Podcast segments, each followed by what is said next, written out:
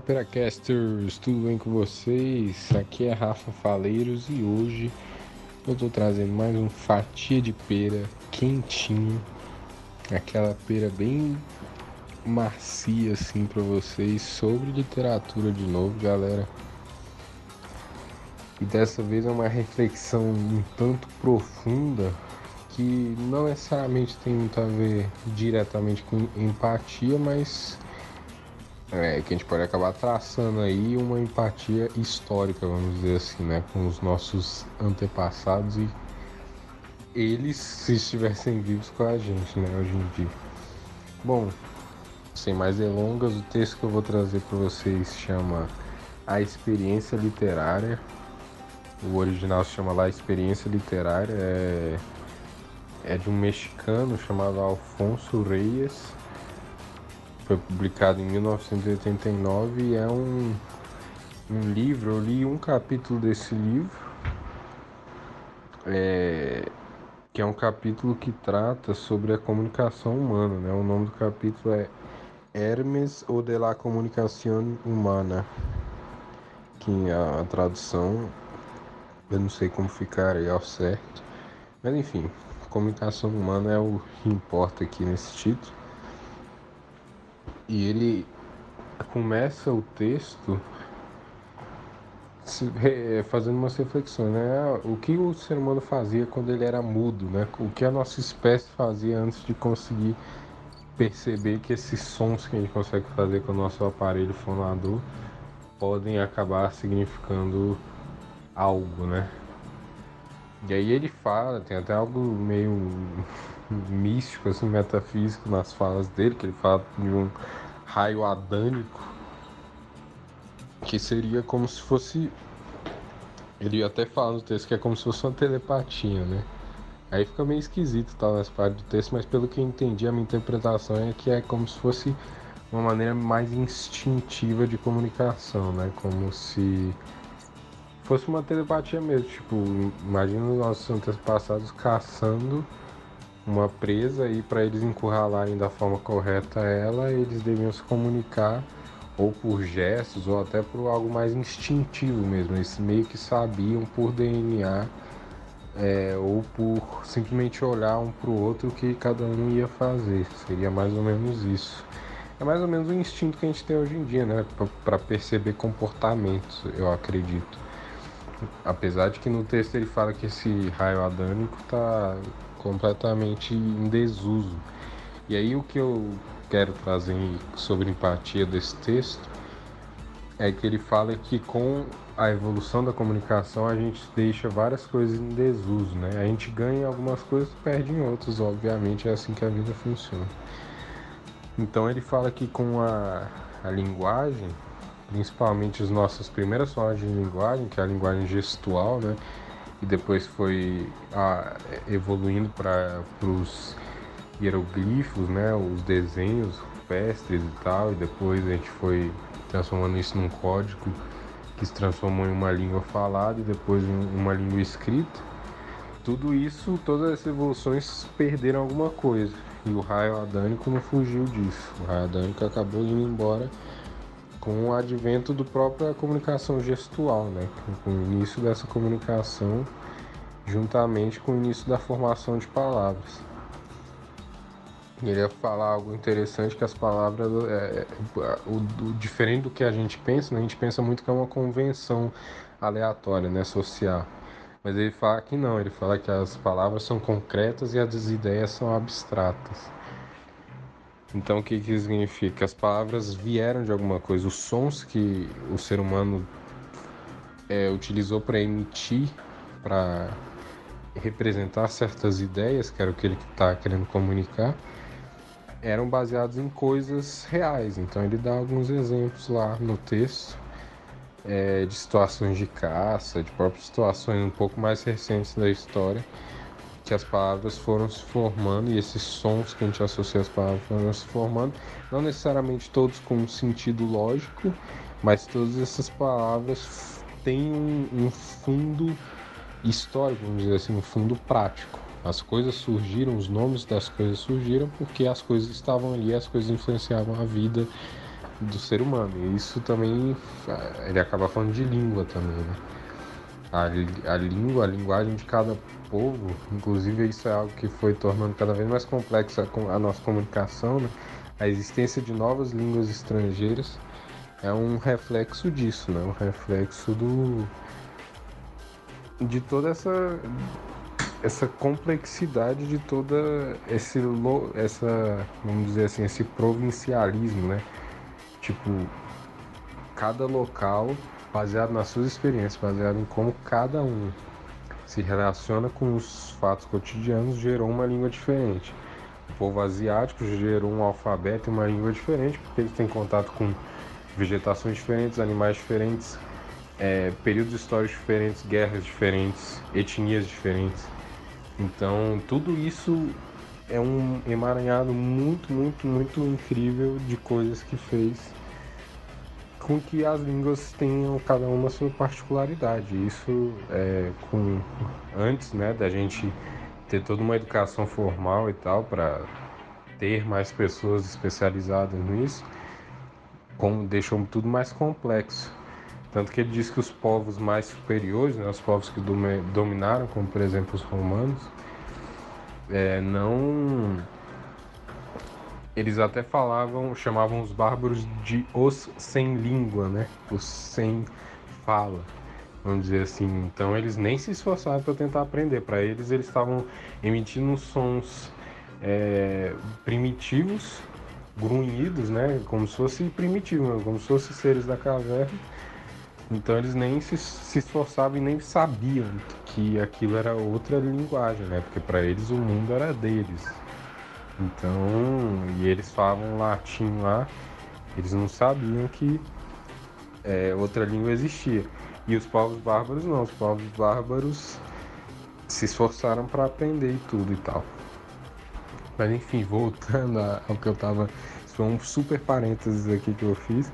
Mas voltando ao negócio principal sobre empatia, é que a gente vai perdendo as coisas, né? Então o raio adânico se perdeu com essa nova comunicação e depois a memória se perdeu com a escrita, né? Ele fala que, a, que antes as pessoas tinham, os grandes escritores ou até grandes estudiosos, grandes filósofos tinham centenas de pessoas, até escravos, é, responsabilizados por memorizar textos. Então ele até menciona, acho que é um imperador ou um rei, eu não lembro agora, que quando pessoas eram convidadas para o palácio, é, ele fazia cada tipo centena de servos ler, ler não, né? Falar de memória os textos mais importantes. Em Roma, né? Tinha o Virgílio, e aí é, essas pessoas tinham que saber. Aí depois Romero, os textos de Romero, as pessoas sabiam tudo de cor. E a tradição era totalmente oral, né? Então a memória foi muito fortificada nesse período. O cérebro humano com certeza tinha. A região responsável pela memória devia ser musculosíssima, porque todo tudo, né? Tradição, a tradição inteira tudo que a gente tem hoje em dia desse povo era isso, basicamente. Até se desenvolver a escrita, era isso. Foi relatos orais que perduraram até a escrita surgir e conseguir registrá-los. Então é algo realmente impressionante. E aí a escrita vem e meio que quebra isso, né? Porque é, é uma relação de ganha, ganha de um lado e perde do outro, né? Porque ganha porque a memória está melhor preservada e com a menos chance de erro, né? Cria-se toda uma do documentação, uma, uma credibilidade de se a história é real ou não e é o que acaba criando menos fontes duvidosas, né? Por isso que inclusive é um dos uma das maiores dificuldades de se estudar mitologia é essa, porque tem tipo cinco, seis versões para o mesmo mito. Né? Então, por causa dessa questão da tradição oral.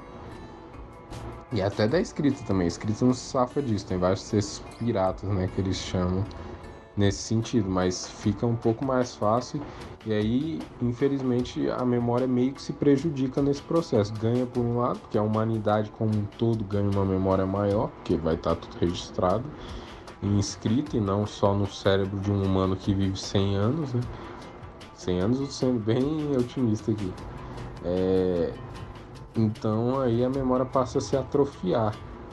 Ele diz que com o tempo a tendência é que a memória realmente seja não seja, né? não, não precise mais disso, seja mais um dos, dos elementos atrofiados que a gente tem no nosso organismo, né? Porque a gente não vai precisar. E aí no final do texto ele até menciona alguns é, equipamentos da época que ele escreveu o texto, né? No final do século passado, quase no começo desse.